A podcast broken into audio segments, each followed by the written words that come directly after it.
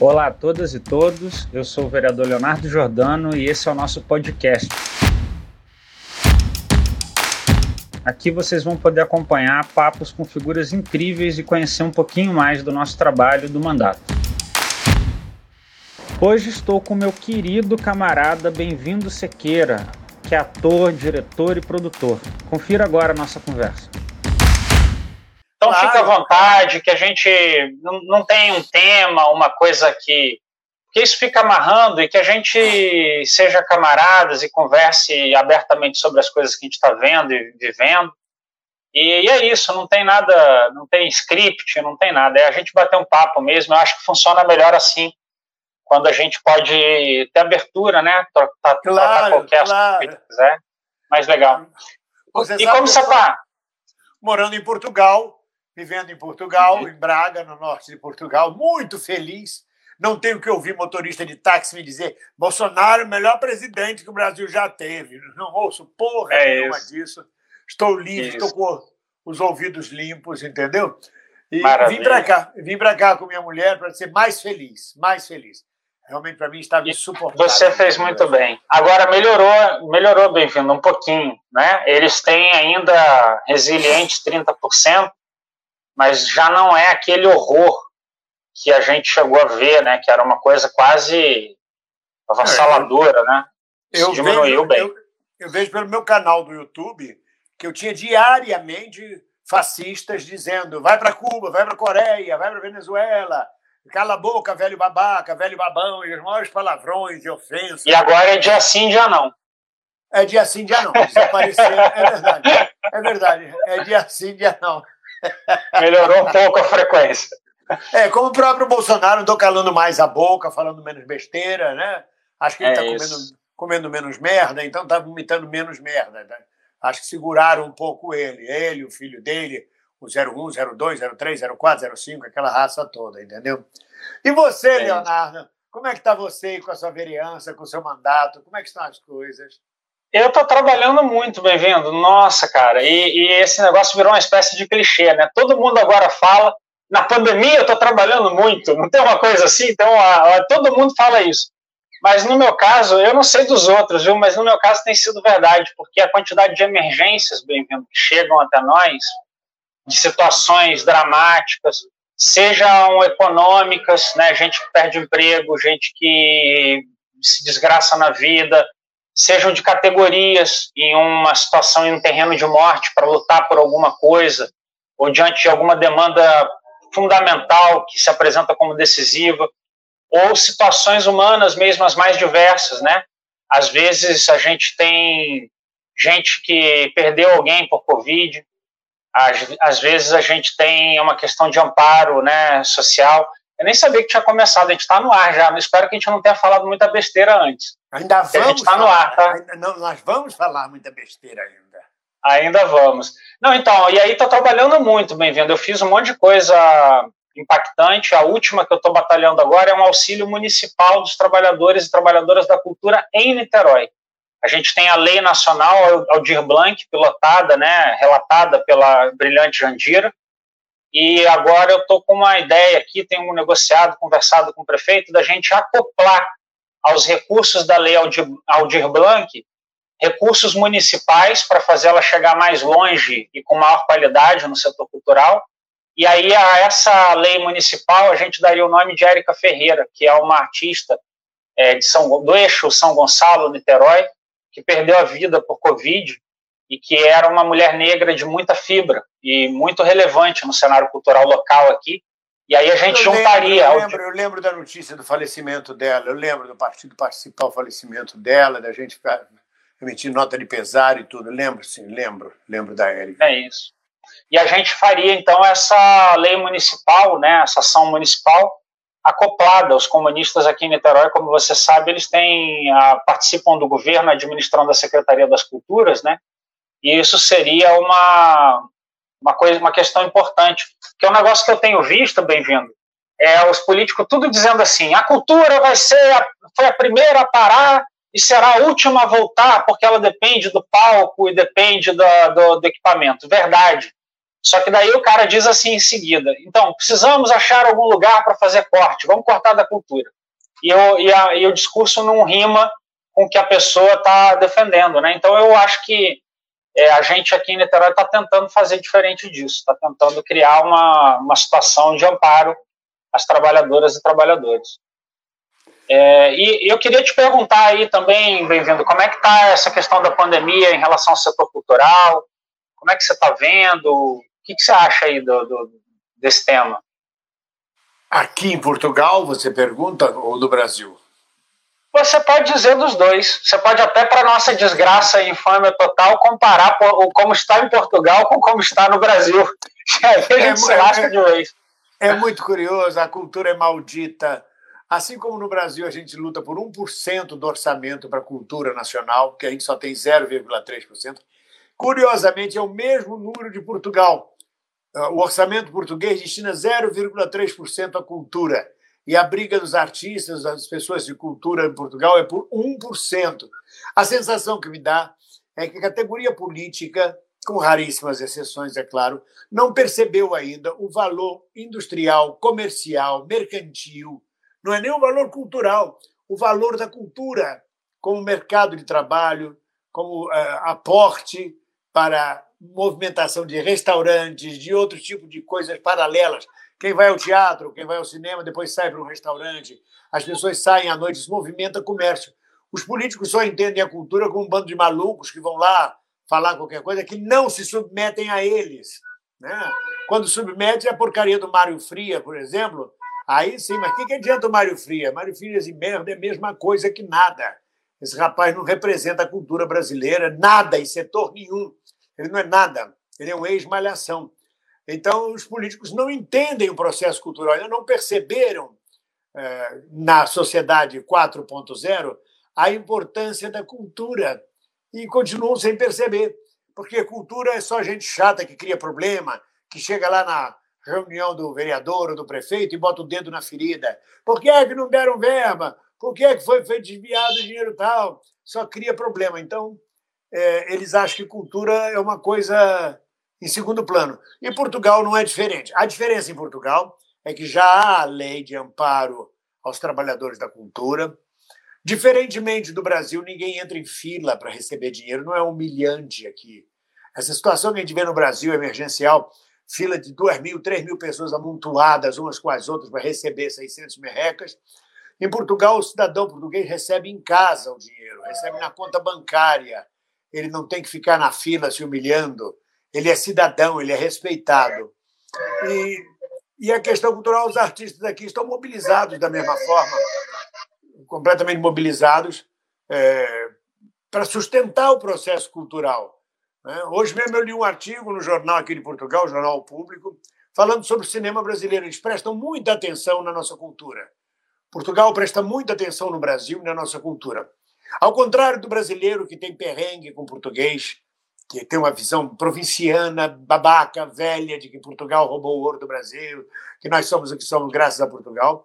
Portugal tem um carinho especial pelos brasileiros e pelo que se passa no Brasil. Eles acompanham todo o movimento de Bolsonaro, solidarizam-se com a gente. Quando você diz na rua, eu sou brasileiro, ah, coitados, vocês estão passando uma situação muito ruim. Chega a dar vergonha da gente dizer que é brasileiro em Portugal.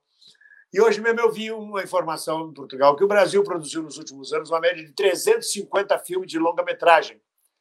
E que não está produzindo mais agora porque o Bolsonaro cortou toda a verba da Ancine. Enquanto Portugal, Portugal proporcionalmente produz 13 a 15 filmes por ano. 13 ou só ou 15 filmes por ano. Nós produzimos 350 e agora não estamos produzindo nada. Essa é uma visão geral da cultura. Né? E, e a cultura também não precisa de palco apenas. Cultura não é só teatro. Né? A música pode se expressar fora do palco, pode se expressar, como aqui em Portugal, nas chamadas esplanadas. Esplanadas é a área externa dos bares. Fica lotada, sobretudo de brasileiro tocando Vinícius, tocando Tom Jobim. Eles adoram a música brasileira.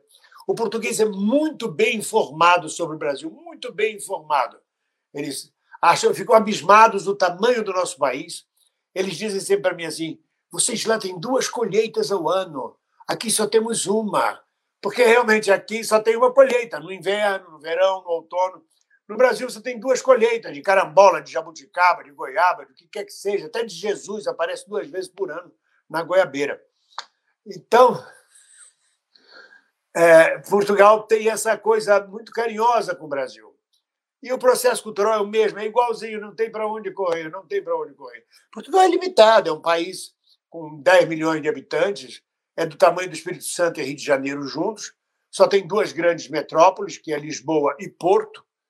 Ainda assim, Porto tem 400 mil habitantes, mas você não pode considerar Portugal como no Brasil. No Brasil, uma cidade de 70 mil habitantes é uma cidadezinha do interior. Aqui, uma cidade de 70 mil habitantes tem tudo. Tem shopping center, tem cinema, tem teatro, tem um excelente hospital. As cidades são coladas e ficam todas a 20 quilômetros, 10 quilômetros uma das outras. É uma grande cidade. Portugal inteiro é uma grande cidade. É claro que ela tem duas grandes cidades, que é Lisboa e Porto, e a terceira cidade, que é Braga, onde eu vim parar, curiosamente, sob ontem, que é a sede da Opus Dei em Portugal. Porque aquela expressão vai se queixar ao bispo é exatamente por causa do bispo da sede Braga. O bispo de Braga, em 1300, convocou o concílio do Vaticano. Ele tomou a frente da igreja, ele elegeu o Papa, ele tomou iniciativas. O bispo da sede Braga resolvia todas as questões, não só de Portugal, como as questões religiosas da Espanha e tudo mais. Então vai se queixar o bispo, o bispo da Sé. E aqui tem muitas igrejas, lindíssimas, belíssimas igrejas, verdadeiros monumentos históricos. Tudo aqui é histórico, né? Uma coisa você olha assim, não, isso aí é do ano 1100, isso aí é de 1200. E, e bem-vindo, a gente quando fala dessas questões, né, isso também é legal falar, porque às vezes tem pessoas que assistem que pegam isso que a gente está dizendo aqui, que você está falando, e usam de uma forma, às vezes nem percebem, mas as pessoas às vezes usam isso de uma forma a, a construir uma ideia de subalternidade dos brasileiros. E quando se fala que alguma coisa é boa, ou é, ou é mais organizada, ou pode ser melhor, ou é interessante, não se fala isso numa dimensão de que nós brasileiros não valemos nada e jamais podemos chegar lá. Pelo contrário, é que nós podemos, nós temos toda a chance de, de ter um país cada vez melhor, de, de, de sermos mais generosos, do, do nosso modelo de gestão das coisas ser eficiente, da gente viver uma vida mais feliz, do, dos brasileiros alcançarem direitos sociais é, no mínimo dignos, no, porque a gente ainda está longe disso, né? A gente tem uma vida de fato que é, leva em consideração é, de forma holística os direitos, né? Entenda a cultura como um direito fundamental das pessoas e tantas outras questões que, que a gente fala, né? E, e a gente não fala isso com aquela coisa de, ó, oh, na Europa é que é bom e nós brasileiros não valemos um tostão furado é no sentido de que essas potências estão todas aqui também. Você disse muito bem, né, quando os portugueses se referem às colheitas que a gente tem aqui, às nossas capacidades, né, e que depende da organização do nosso povo para alcançar, depende da gente é, criticar esse sistema que, é, de muitas maneiras, é, sabota o povo brasileiro de ter essas conquistas, né, essa elitezinha é, é, com esse olhar miúdo e babaca sobre as coisas, né? Então eu acho legal que quando a gente fala é, dessas coisas, a gente deixa clara essa perspectiva, né, de que elas são alcançáveis ao povo brasileiro, que o povo brasileiro não tem diferença nenhuma de DNA no sentido de que é, brasileiro nasceu para sofrer, essas bobagens que a gente ouve, né? Então, brasileiro merece isso mesmo que é aquela mentalidade das novelas de antigamente, onde o vilão, no final, quando ele se dava bem, ele botava a mala cheia de dinheiro e fugia, né? E essa não pode ser a, a, a dimensão, e não é, de, forma nenhuma, a dimensão que a gente tem atribuído. É por isso que a gente combate o fascismo, né? É por isso que a gente é, é, defende a cultura, é por isso que a gente defende as liberdades, é para que essas potências todas não se extinguam, né? não, não acabem. E você mencionou também essa dimensão da cultura, como ela é desvalorizada pelos políticos, e ainda graça à burrice, né?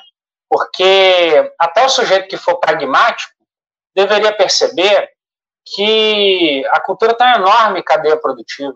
No Brasil são mais de 5 milhões de trabalhadores. É uma coisa, é uma potência, é uma coisa muito importante da economia brasileira.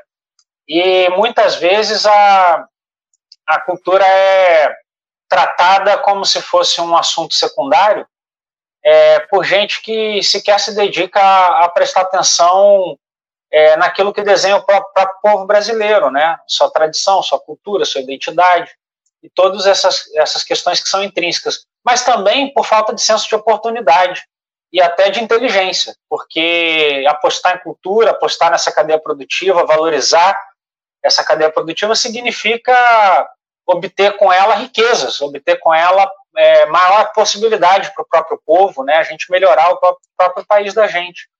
Então, eu acho que isso que essas do, esses dois elementos que você traz são muito importantes, né? Das potências atingíveis ao povo brasileiro e da maneira como a cultura é desvalorizada.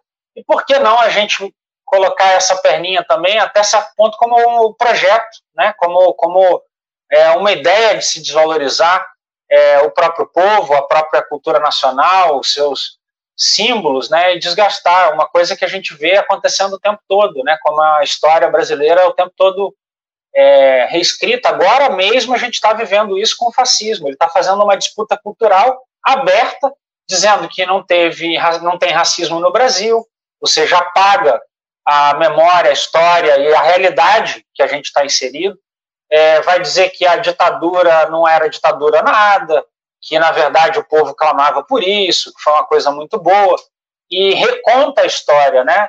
Todo fascismo ele tem, eu fico lembrando isso aí pelo nazismo, que é um exemplo diferente, mas eu acho que também é válido da gente lembrar, né? O nazismo tinha isso de refazer as ciências, reconstruir, fazer um homem novo e esse homem novo era também um homem de uma nova ciência, de uma nova história, de uma nova sociologia, de uma nova ciência política. E no caso do nazismo, eles foram mais longe ainda de uma nova medicina, com as suas loucuras e mengueles, né, de uma nova, é, de um novo cinema. E esses caras têm um projeto de reinventar, né, e por isso a necessidade deles de atacarem as universidades, de atacarem é, qualquer possibilidade da gente ter uma preservação da memória, da identidade, que é para jogar tudo fora mesmo e fazer ao modo deles, né? Para construir uma dominação de fato. Pelo menos esses elementos me parecem presentes assim na, no, discurso dessa gente.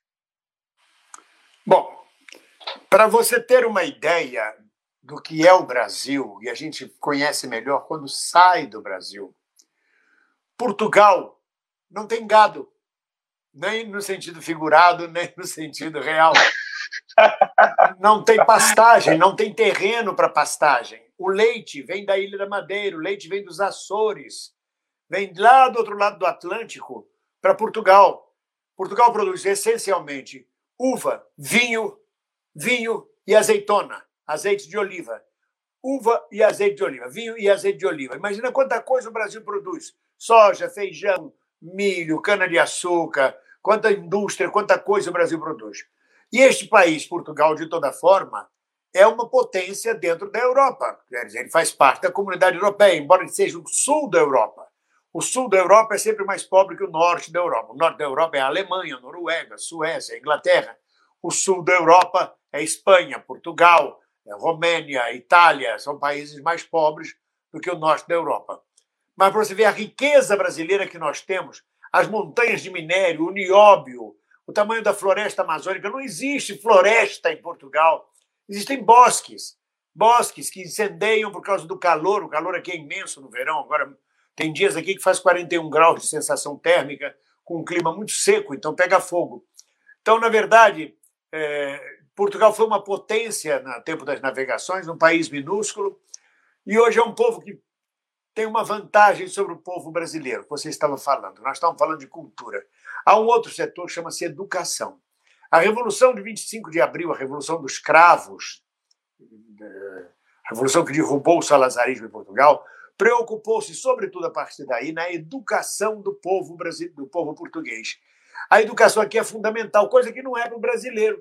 Então, nós temos um povo mal educado, não no sentido grosseiro, você é mal educado, não, mal educado, não tem educação é ignorante, porque a elite do atraso faz questão de que o povo não pense, não leia. Agora mesmo, Paulo Guedes, esse ceboso, ele está eh, no projeto dele de reforma tributária, está lá enfiado, eh, onerar as editoras e os livros em 12% de imposto.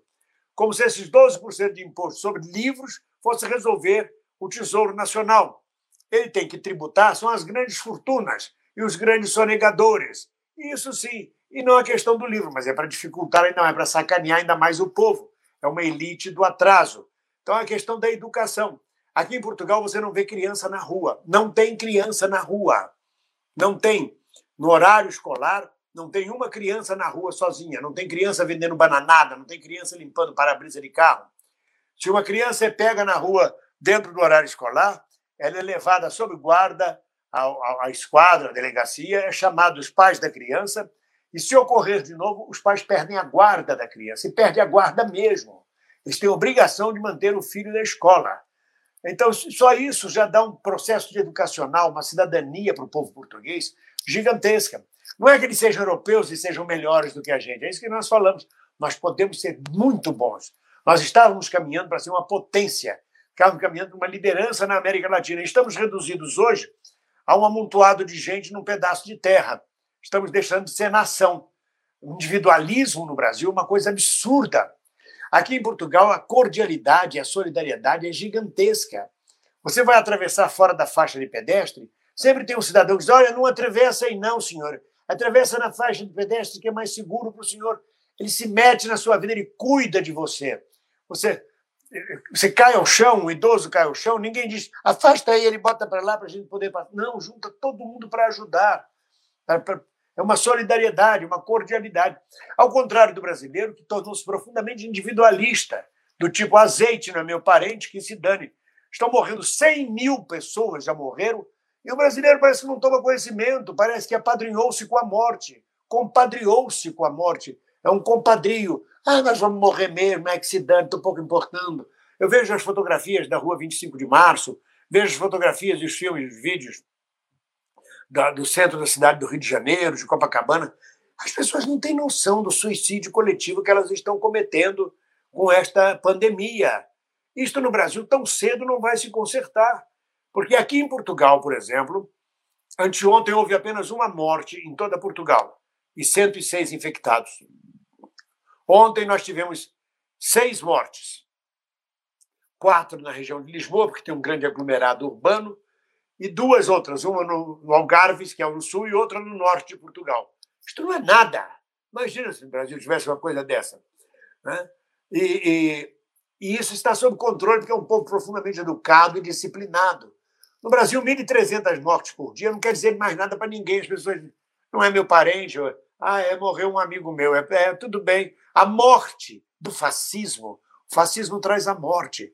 Parece que o brasileiro aprendeu a conviver com a morte, compreende? E, ao mesmo tempo, esse momento brasileiro, olhado de longe aqui de Portugal, começa a me dar uma certeza de que o Brasil é isso mesmo, de que nós somos este povo mesmo, mal educado, ignorante, inculto, é, submisso, que nós realmente não estamos interessados, com raras exceções, é claro, há pessoas com consciência política, mas que a maioria do povo brasileiro está andando e borrando para o que está acontecendo com o país. Ele quer saber o dele, o, a, a laje dele, o negócio dele, a quitandinha dele, o carrinho dele que ele vai botar o Uber. Ele acha, ele acredita nesta porcaria. Ele não percebe o coletivo. Né? Quando eu vejo, por exemplo, você diz, ah, graças a Deus está melhorando, está é, residual em 30% o Bolsonaro, a informação que nós temos aqui de pesquisa é que ele está crescendo porque ele, com esse negócio de renda Brasil, onde ele aumenta o valor do Bolsa Família, aumenta o alcance do Bolsa Família, ele faz uma política populista e traz para si maior número de eleitorado.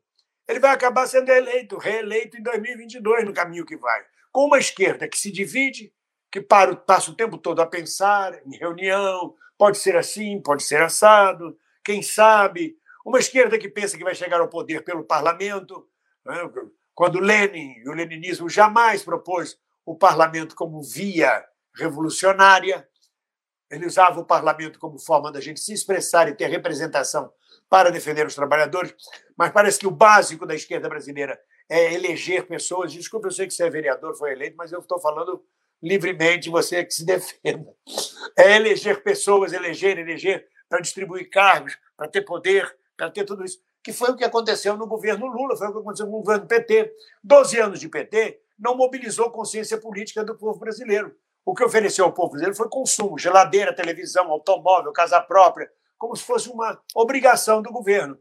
Sempre estranhei, por exemplo, que o Nordeste brasileiro, que era o grotão da direita, o grotão da reação dos Sarneys, dos Taços Gerenciais, da noite para o dia passou a apoiar o PT, se tornou a região mais revolucionária do Brasil.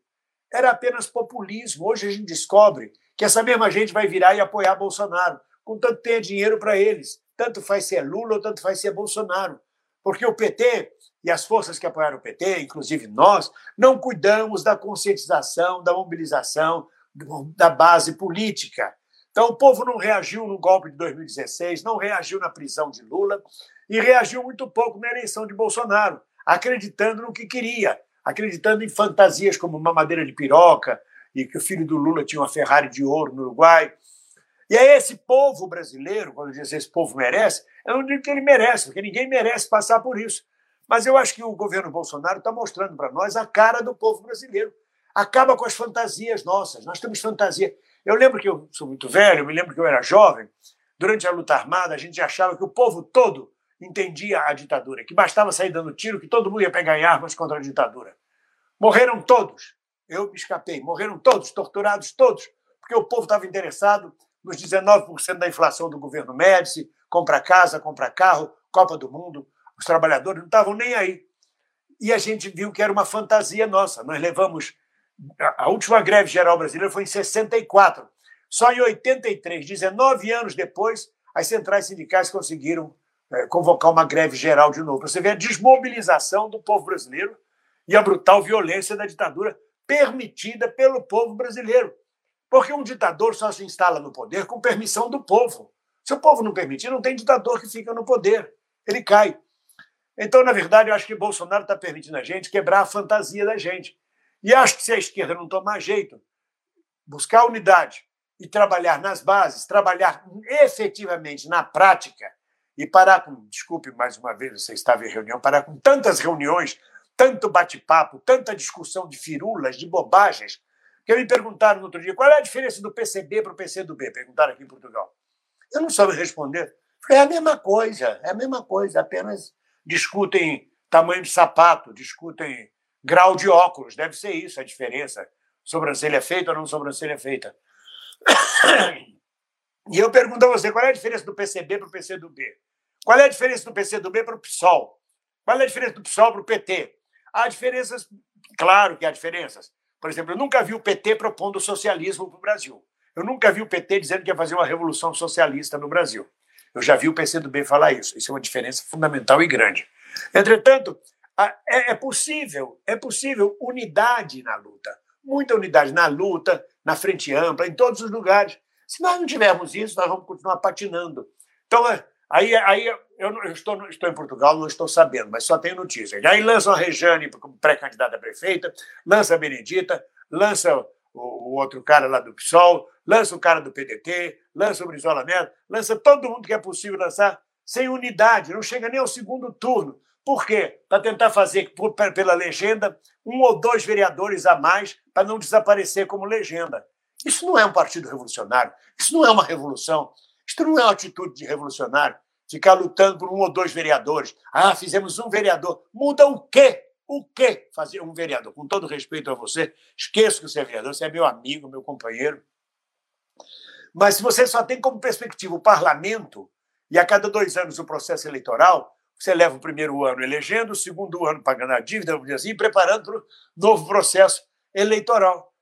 Então, realmente, nós estamos perdidos. Nós não temos condições, não dominamos, que... não dominamos sequer a internet para fazer frente ao, ao gabinete de ódio.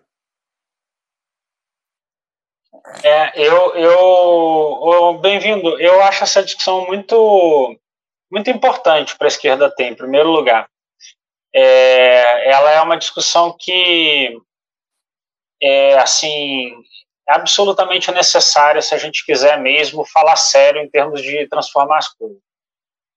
É, um dos critérios, eu não tenho todas as respostas, não. Eu, eu olho para esses temas com grande humildade, porque tem muita gente inteligente na esquerda e capaz, É claro que eu olho com independência, com minha própria opinião, mas ao mesmo tempo eu também tenho a dimensão do, da dificuldade do processo histórico, que às vezes as coisas se encaixam num, num, tempo histórico que não é o nosso, e aquilo pode, de fato, ter implicações, desdobramentos e soluções até que me escapem.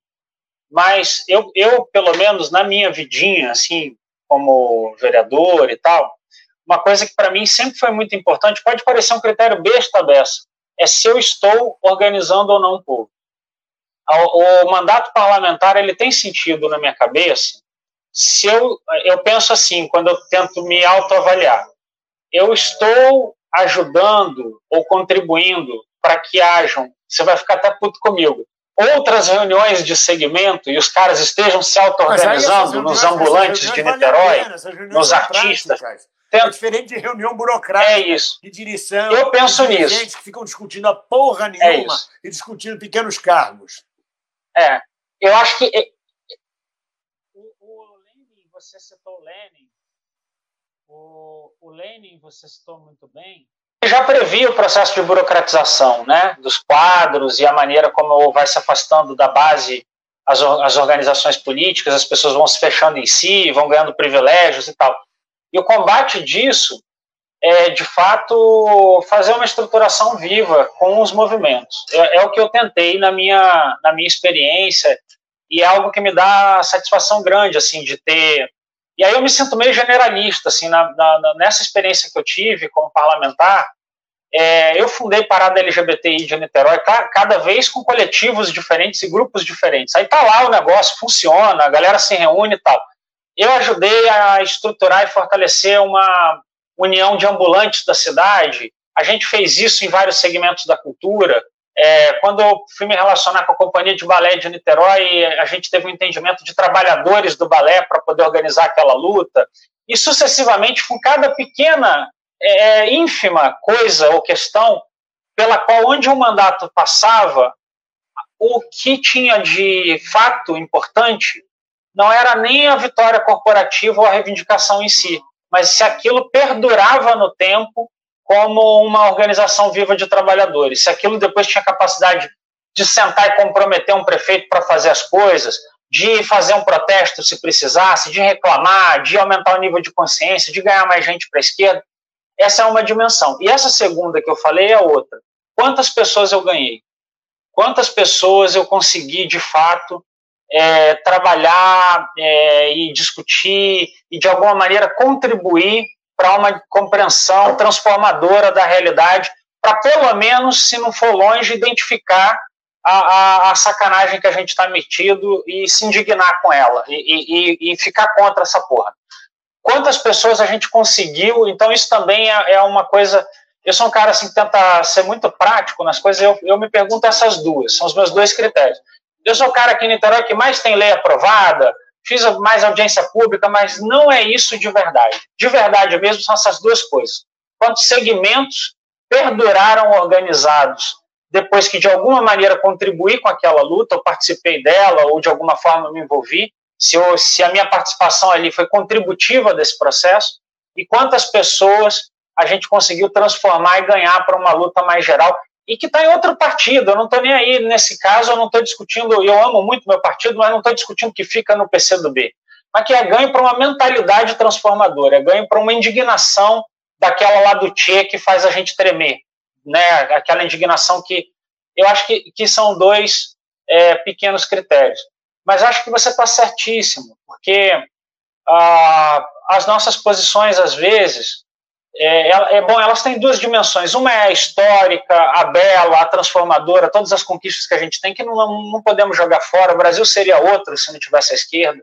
Isso tudo tem a, a sua importância fundamental no processo. Isto posto, a maneira como as nossas posições ainda se articulam de, forma, de formas infantis, pulverizadas, pouco claras para o povo, bem-vindo. Uma coisa que a gente vive falando na esquerda é nós temos que nos comunicar com as massas, nós temos que falar com o povo, o povo tem que entender a nossa língua.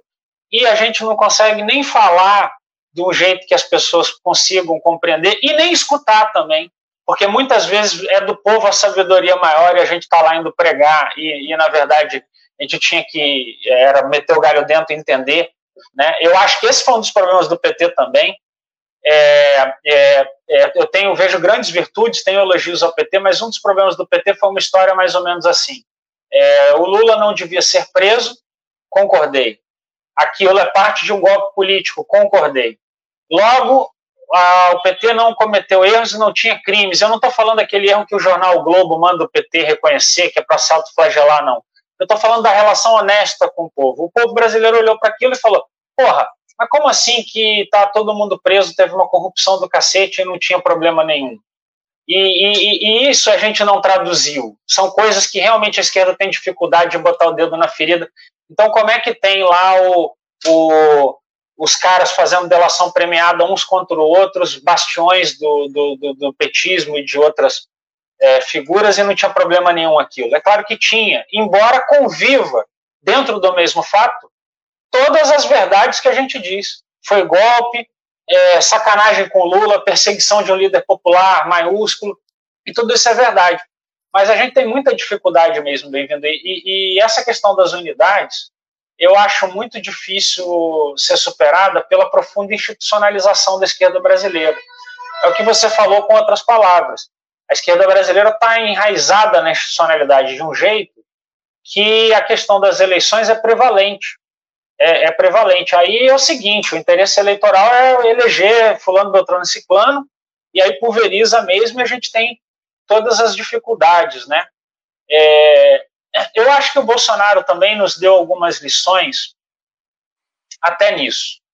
Porque uma coisa também que foi verdade, bem-vindo, é que quando foi ficando a noite mais escura no Brasil, o momento mais tenebroso, pintou um, um, início de unidade nacional, até de frente ampla no Brasil. Isso aconteceu, isso é um fato histórico. Passou meio rápido, porque rápido também foi o recuo dos caras e o encolhimento. Né? Então aí também aquilo diluiu um pouco e eles fizeram pactuações com setores da elite para se manter. Mas de fato a gente viu um, um, início de uma unidade nacional bonita, que aí não era só esquerda, não, um negócio de democratas. Então eu me lembro lá de é, Flávio Dino visitando Fernando Henrique, e aí setores do judiciário que ficavam contra, ou tinha caras sacanas que a gente não concorda, mas aquilo de alguma maneira construía. Agora, projeto de unidade é, das esquerdas, um projeto eleitoral, eu também acho dificultado, porque está em disputa a hegemonia da própria esquerda. É um fator de eu não sei se você vai concordar com essa análise, mas existem momentos históricos em que o povo brasileiro ele tá, ele tem uma adesão clara a uma a, um, a, a uma força hegemônica da esquerda.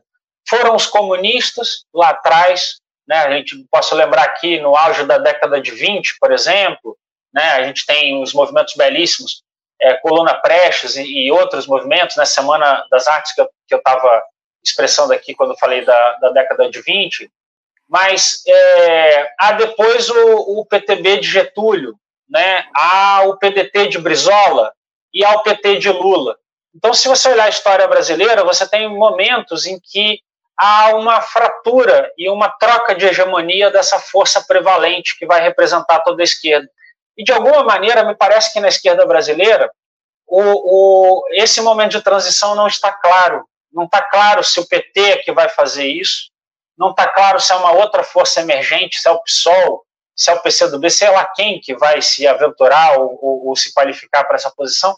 E há algum momento dentro da esquerda também que o novo ainda não nasceu. E é a primeira vez que eu percebo a, a, a coisa do Lula, com todo o meu respeito à liderança do Lula, é, é, fazendo movimentos de manutenção do poder que me lembram demais os, movimentos finais do Brizola com a ascensão do PT. Embora não está claro a ascensão ainda, mas eu me lembro do Brizola teimando contra as unidades e de ir botando o partido na frente das decisões. Salva o Brasil ou salva o PDT? Salva o PDT. E, e, e parece muito, de alguma forma, para mim, me chama muita atenção, é um movimento de, de manutenção da hegemonia do PT de forma importante. E aí tem essa briga do negócio do Ciro de um lado, e aí os petistas odeiam Ciro, e o pessoal do Ciro odeia o PT, e essas coisas todas que não contribuem. Então Então, me parece também um momento difícil, onde não há uma clara hegemonia. E no momento em que você não tem hegemonias, é difícil construir coalizões. Acho que para a esquerda isso está. Quem é o presidente disso? Quem, quem representa? Quem tem força para juntar em torno de si os demais? Então, o que nos junta é o fascismo. O que nos junta é Bolsonaro. O que nos junta é, é, é, é o horror. Né? O horror tem essa capacidade de nos juntar. Mas para oferecer um projeto que encante o povo, um projeto criativo, um projeto bonito, transformador, eu acho que a esquerda está inviabilizada ainda. Ela, ela não, não, não tem essa. É, não, não, não, não pariu esse filho é, de esperança. Acho que a esquerda brasileira ela, ela ainda está perdida. Eu, eu concordo com você de muitas maneiras. O processo de corrupção do PT, e é corrupção, sim, porque o processo de governabilidade permitiu fazer aliança de Maluf a Vieiras Limas com ladrões notórios. Por exemplo, Gedel Vieira Lima e Lúcio Vieira Lima são filhos de Afrísio Vieira Lima, da Bahia. Eu sou cidadão baiano e mulher cidadã baiana. Na Bahia, todo mundo, muito antes do PT, já sabia que Afrísio Vieira Lima era ladrão, que ele roubava, que era corrupto. Ele criou os dois filhos para serem corruptos. E é justamente Gedel Vieira Lima, conhecido na Bahia como ladrão, que é nomeado presidente da Caixa Econômica Federal. O povo vê isso. O povo sabe disso. Então, quando diz é corrupto, é, Gedel estava nomeado presidente da Caixa. Ah lá, botaram a, a raposa dentro do galinheiro. O povo sabe disso. O povo pode não se pronunciar, mas fica vendo. Como é que você explica essa corrupção? Então, essa corrupção que o PT permitiu para poder governar sujou a esquerda toda nos próximos anos. Mas você sabe que em política não existe espaço vazio. Se o espaço está vazio, ele será preenchido por alguém imediatamente. Não, não, não tenha dúvida. E pode não ser PSOL, nem PCdoB, nem PT, nem Boulos, nem Lula, nem porra nenhuma. Vai surgir quando a gente menos esperar, dentro de um movimento de ocupação desse espaço que fica vazio e que não pode ficar vazio. Eu, pessoalmente, embora seja afiliado ao PCdoB, militante fiel do PCdoB, um comunista com 57 anos de partido, ultimamente tem dado muito pouca bola para partidos, não para o PCdoB, não, para partidos em geral. Porque os partidos, como disse você, lembrando Brizola, são muito mais ontológicos. Eles têm necessidade de entregar o país para que eles sobrevivam, contanto que o partido continue existindo entrega quadro, entrega pessoas, entrega posições, entrega ideologia, entrega tudo. O partido não pode acabar. O partido é mais importante que o Brasil, é mais importante que a luta. Então, o partido fique lá com as lutas deles e faça o que tiverem de fazer, entendeu? Porque é, é, entrou um, anúncio ali, não viu o que a moça falou. É, o partido que, que. Ela falou, ela está te elogiando, ela disse que aula. ela te elogiou, obrigado, foi obrigado, isso. Querido. Então, na verdade, os partidos estão tão preocupados com as suas hegemonias, com as suas eh, elucubrações, suas maracutaias. Né? Assim, por que, que, por exemplo, nós votamos em Rodrigo Maia para presidente da Câmara? Por que, que o PCdoB apoiou Rodrigo Maia? Por mais que o PCdoB queira vir explicar em público o que é importante, a massa, o que a massa sabe é que o PCdoB apoiou Rodrigo Maia. Isso causa desconfiança na massa. Então você tem que ter uma grande máquina para explicar por que, que nós apoiamos Rodrigo Maia e assim por diante. Então, na, na verdade, é, eu hoje me apoio muito mais nos movimentos sociais. Por exemplo, a greve dos entregadores de São Paulo e de várias cidades do Brasil, que não tinha partido nenhum e que foram capazes de fazer uma greve vitoriosa. As torcidas organizadas dos clubes, que não têm partido nenhum. E os partidos morrem de inveja e de ciúme correm para pegar carona Mao Tse Tung dizia que nós temos que caminhar ao lado do povo, nem na frente nem atrás, ao lado. Você disse aqui na nossa conversa que nós temos que ouvir o povo e saber conversar com o povo. Nós não sabemos disso, porque ou estamos muito na frente ou estamos muito atrás. Nós não estamos ao lado do povo para ouvir, para conversar, para saber o que ele deseja. Então, na verdade, esse espaço vazio vai ser preenchido sim. Não sei por quem, né? mas que a gente dançou nessa história porque achou que estava no poder, igualzinho em 64, quando Prestes disse já estamos no poder, e logo depois veio o golpe militar. É aqui com Lula, com PT, já estamos no poder, vai ser assim, nós vamos agora eleger a Dilma, e veio o golpe em cima da gente do mesmo jeito. Porque a gente esquece as bases, esquece de dar consciência política. A gente só deu consciência de sociedade de consumo. É, e o cara fica discutindo que ele é melhor que o outro na comunidade, porque a televisão dele tem 42 polegadas e o outro só tem 36 polegadas. É baseado nisso que eu digo que haverá soluções, sim, e haverão movimentos sociais. Eles são mais autênticos que os partidos. Os partidos são necessários, é importante. Tem que militar nos partidos, tem que se organizar, tem que ter direção, tem quem pense. Aliás, quando pensam muito, né, de pensar morreu um burro, tem um ditado assim, de pensar morreu um burro. Você disse, há muita gente inteligente que pensa muito na esquerda. Se fosse inteligente e pensasse muito, já tínhamos feito a revolução. Tínhamos andado muito mais do que toda essa merda que a gente tem. Vou te dar um exemplo. Michel Temer, governo Michel Temer. A passeata em Copacabana, dia de domingo, 10 mil pessoas, fora Temer, fora Temer, fora Temer. Eu saio da Avenida Atlântica e entro numa rua paralela, né, perpendicular, para tomar uma água com a minha mulher e encontro um colega de televisão, um colega de esquerda, um militante do PT, um bravo revolucionário. Aí eu digo, como é que tá? tá você veio de lá também da passeata? Eu não, não, eu não estou participando. Por quê? Eu tenho sérias divergências, eu gostaria de discutir melhor essa questão a questões que eu não concordo. Porra, tem uma passeata acontecendo ali, tem 10 mil pessoas, cacete, e você está do lado de cá, se, for, se furta de ir, porque você tem divergência. Quer que a passeata pare? Vamos parar para discutir aqui a divergência do companheiro?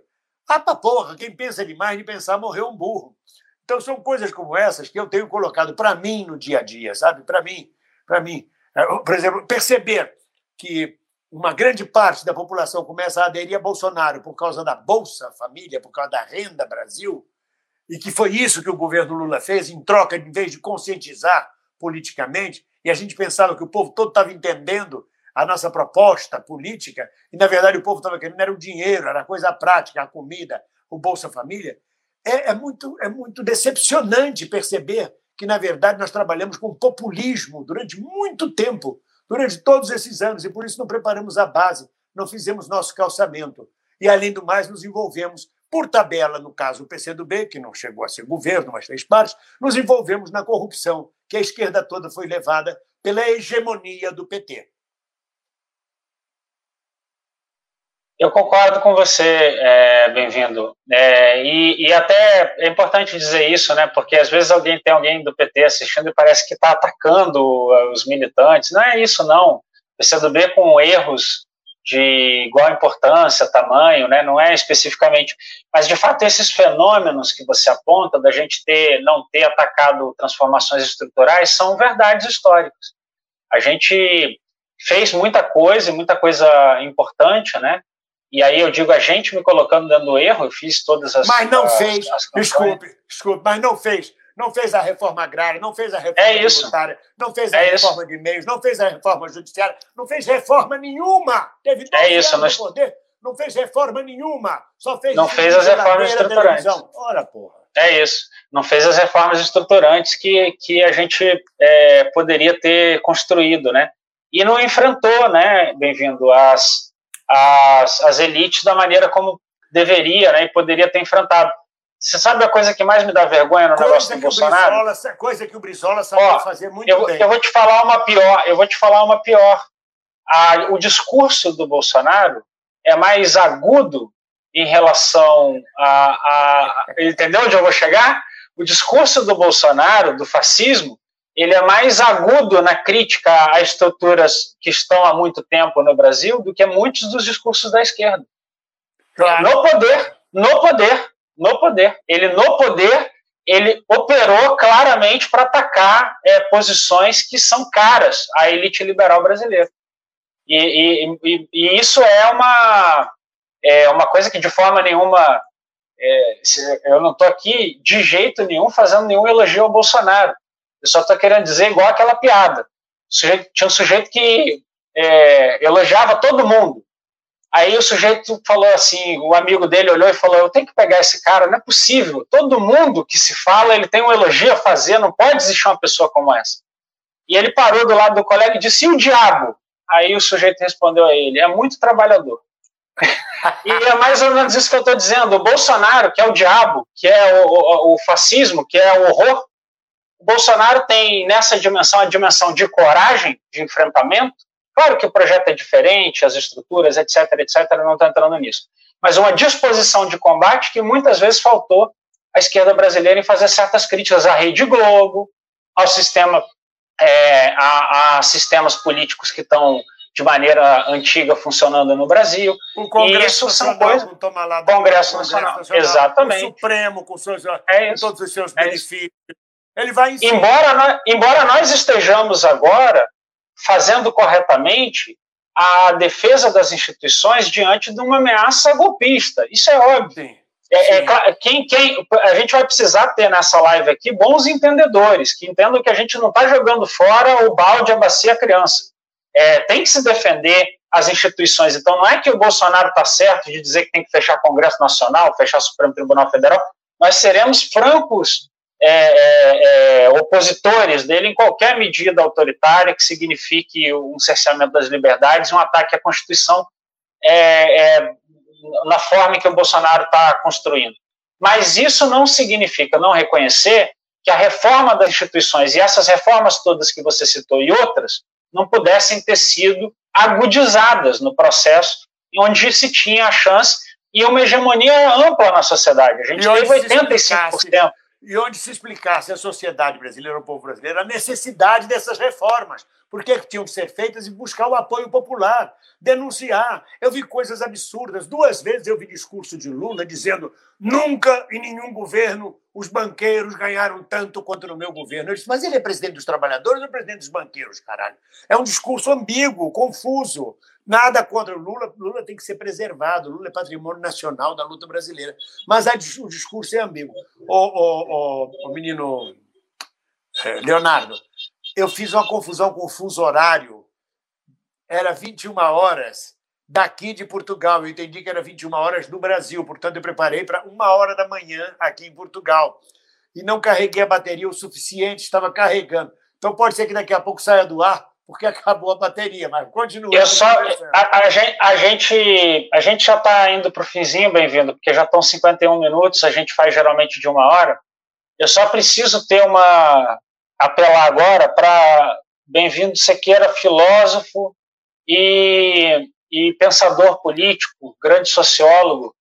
Eu preciso apelar a você porque você criou uma nova categoria política de importância angular na, na, em qualquer leitura que se faça agora do processo brasileiro, que é uma. Eu sou sempre muito curioso sobre novas categorias políticas, por ocasião daquele, daquele desembargador que rasga a multa diante do, do jovem é, guarda municipal por não estar usando máscara, um sujeito na praia, você cunhou ou resgatou uma categoria política de suma importância, que é a categoria política do Coronel Bundinha.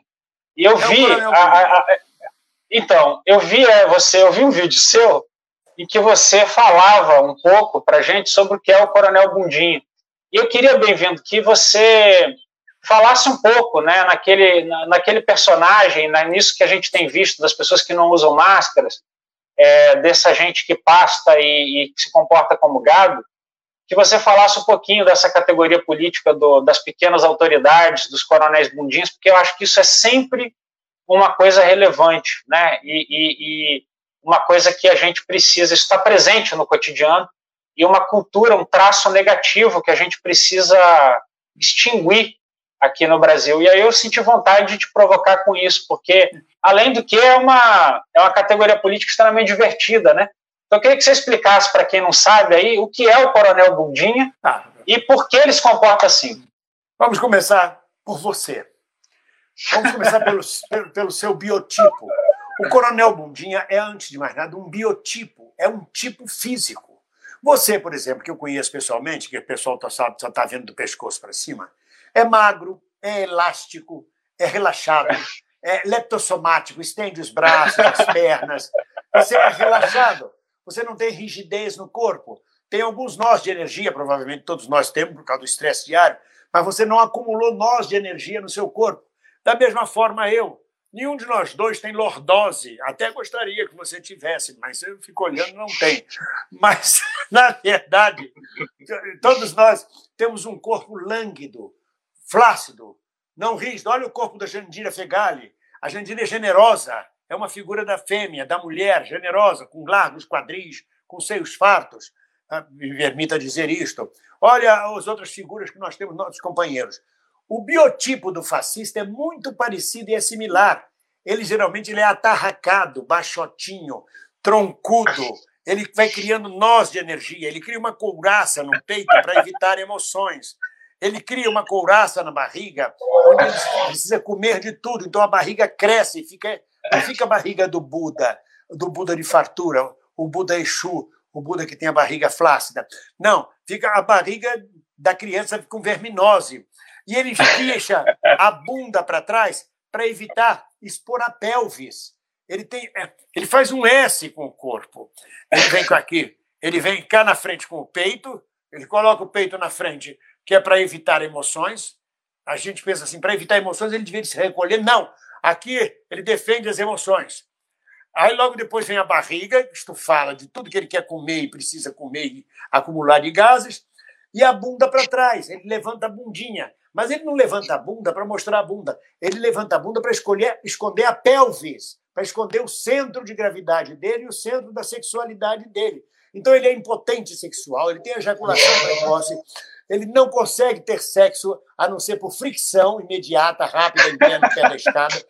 Às vezes não consegue nem atingir o, nem atingir as zonas erógenas da mulher, porque a barriga não deixa. O peito dele leva ele ao infarto. É um biotipo. Se você olhar o Adriano, aquele que explodiu a porta dos fundos, se você olhar o que foi preso lá no condomínio do, do Bolsonaro, se você olhar todos os bundinhas e bundões, aquele velho, o, o, velho que foi lá em Copacabana arrancar as cruzes, que haviam cruzes em homenagem aos mortos, ele era o biotipo exato tipo coronel reformado, é o chamado coronel bundinha. Ele geralmente é síndico de prédio, ou ele vai a reunião de condomínio para afrontar os moradores, ele toma conta da vida de todo mundo, ele vai, ele acorda de manhã cedo e diz assim: com quem que eu vou brigar hoje? Aí vai brigar com a caixa do supermercado, entendeu? Ele vai se aborrecer porque o carro parou com o pneu em cima do meio-fio, vai esperar o cara para dizer que ele é o dono da rua. Esse é o coronel Bundinha. É diferente de quem é relaxado na vida, de quem não é fascista. Então ele tem um biotipo, o corpo dele faz um S, o corpo dele é rígido, é cheio de nós. Sobretudo na sexualidade, pode ter certeza, ele só conhece sexo como fricção. Ele só conhece a relação dele com mulher como fricção e não com preliminares, não com prazeres orgásticos, não incapaz de dar prazer ao outro ou à outra. E quando toma umas cervejas, vira brother, entendeu? Quando toma umas cervejas, vira mão amiga e diz, só, só não beijo na boca, mas o resto eu topo a gente fazer aqui uma broderagem. Então, esse, esse é o Coronel Bundinha. Muito bom, Lombroso. E declarando você, o, o, declarando você bem-vindo, você que era o Lombroso da esquerda, que está construindo por características os personagens. Eu, eu queria aqui encerrar te agradecendo muito. Você é um querido, é muito bom falar contigo. É sempre uma conversa intelectualmente estimulante. Você é uma, uma presença é, é, doce e gentil sempre. Eu quero te agradecer a forma como você sempre me tratou com muita cordialidade, com muito carinho, com muita proximidade. Saiba que é recíproco. O pessoal todo aqui nosso de Niterói é, te tem um carinho profundo, fala de você, tem memórias e risadas incríveis, te acompanha. E conte comigo sempre, tá, meu companheiro? Eu quero te agradecer sei, muito por você ter aceito. Tamo, tamo juntos, tá? Eu tenho muita saudade de você, muitas saudades das nossas reuniões, das reuniões que marcam reuniões, muitas saudades da gente estar junto. É, o Brasil não me dá saudades aqui em Portugal. O que me dá saudade são os brasileiros. Eu tenho muita saudade dos meus amigos brasileiros, do meu dia a dia, da nossa conversa. Mas como aqui está cheio de brasileiros, aqui tem 200 mil brasileiros em Portugal legalizados, em Braga, que tem 130 mil habitantes, tem 30 mil brasileiros. Então a gente vai fazer amizade com os brasileiros. Fundamos aqui com o Bloco de Esquerda, fundamos um grupo de trabalho para ajudar os brasileiros imigrantes em situação difícil durante a pandemia. Já estamos trabalhando.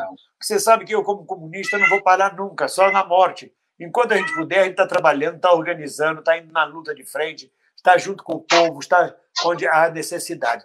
Então, eu estou muito feliz também de estar fazendo parte desse momento, dessa live com você. Mando um abraço para todos os camaradas de Niterói, os companheiros, o Márcio Filho, que viabilizou o nosso encontro aqui, que serviu de intermediário. Embora andando pelo meio da rua, não entendi porra nenhuma do que ele fazia andando pelo meio da rua. Mas muito obrigado, camarada. Muito obrigado. Tamo junto.